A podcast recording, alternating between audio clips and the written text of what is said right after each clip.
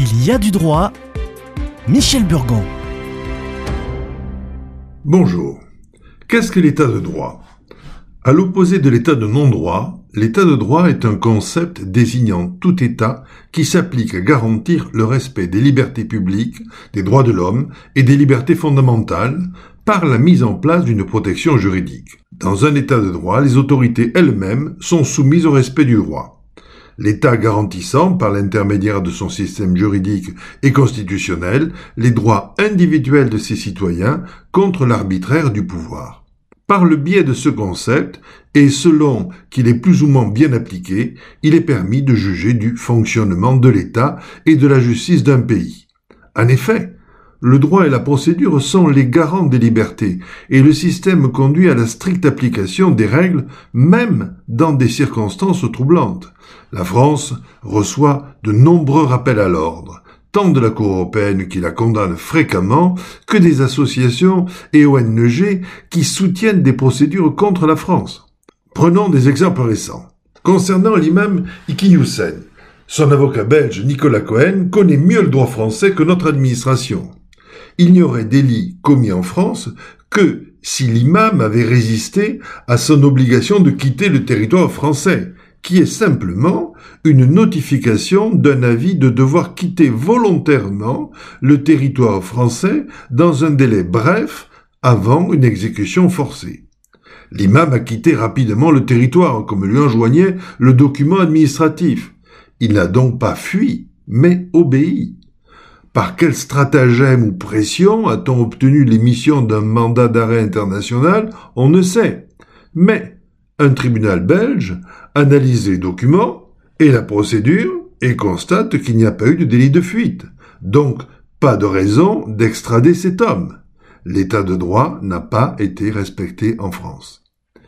Plus gravement troublant, la Cour européenne des droits de l'homme a condamné la France le 13 octobre 2022 pour avoir prononcé une petite peine de prison avec sursis contre une militante française du groupe ukrainien des Femen pour des faits d'exhibition sexuelle commis dans l'église de la Madeleine.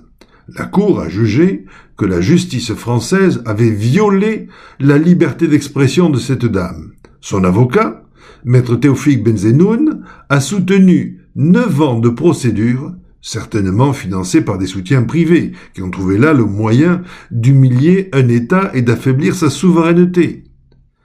D'autres exemples nombreux, des conditions d'existence inhumaines et dégradantes faites aux demandeurs d'asile, le refus par la France de rapatrier deux femmes djihadistes et leurs enfants de Syrie, ne pas avoir protégé le droit à la vie d'un détenu psychotique qui s'était pendu en cellule.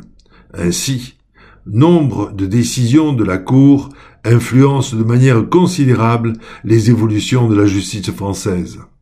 De nombreuses modifications du droit français ont fait suite à une condamnation de la France par la Cour européenne des droits de l'homme. Par exemple, la loi sur les écoutes téléphoniques administratives.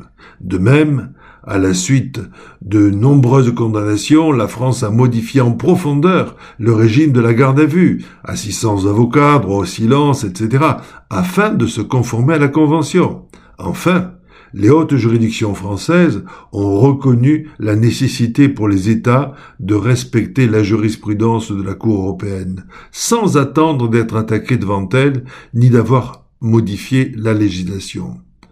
En résumé, la France n'est pas le plus mauvais élève, mais elle est loin d'être le meilleur. Et les arrêts de la Cour européenne des droits de l'homme montrent trop souvent que notre administration ne sait pas appliquer ses propres règles, que les juges se trompent.